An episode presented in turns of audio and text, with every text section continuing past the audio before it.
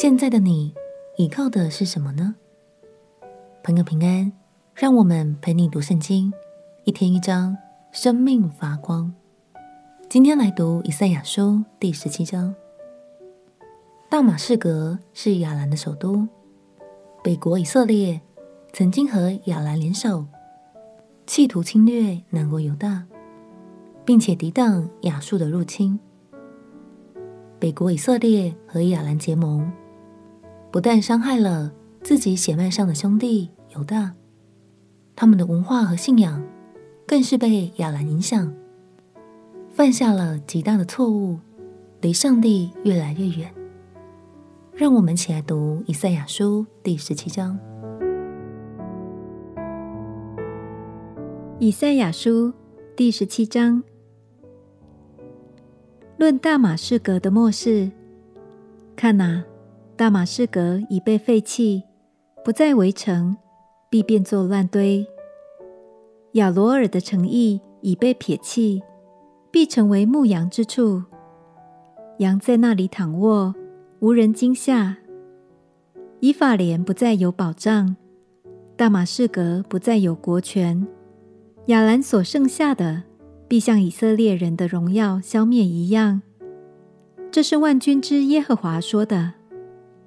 到那日，雅各的荣耀必致消薄，他肥胖的身体必渐瘦弱，就必像收割的人收敛禾稼，用手割取穗子，又像人在利乏音谷拾取遗落的穗子，其间所剩下的不多，好像人打橄榄树。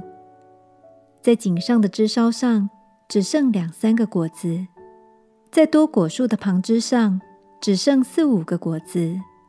这是耶和华以色列的神说的。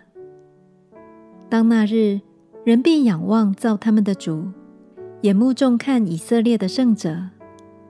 他们必不仰望祭坛，就是自己手所筑的，也不重看自己指头所做的，无论是木偶。是日像，在那日，他们的坚固城必向树林中和山顶上所撇弃的地方，就是从前在以色列人面前被人撇弃的。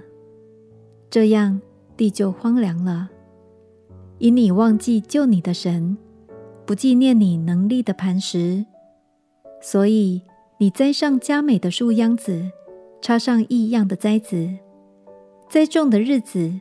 你周围圈上篱笆，又到早晨使你所种的开花，但在愁苦及其伤痛的日子，所收割的都飞去了。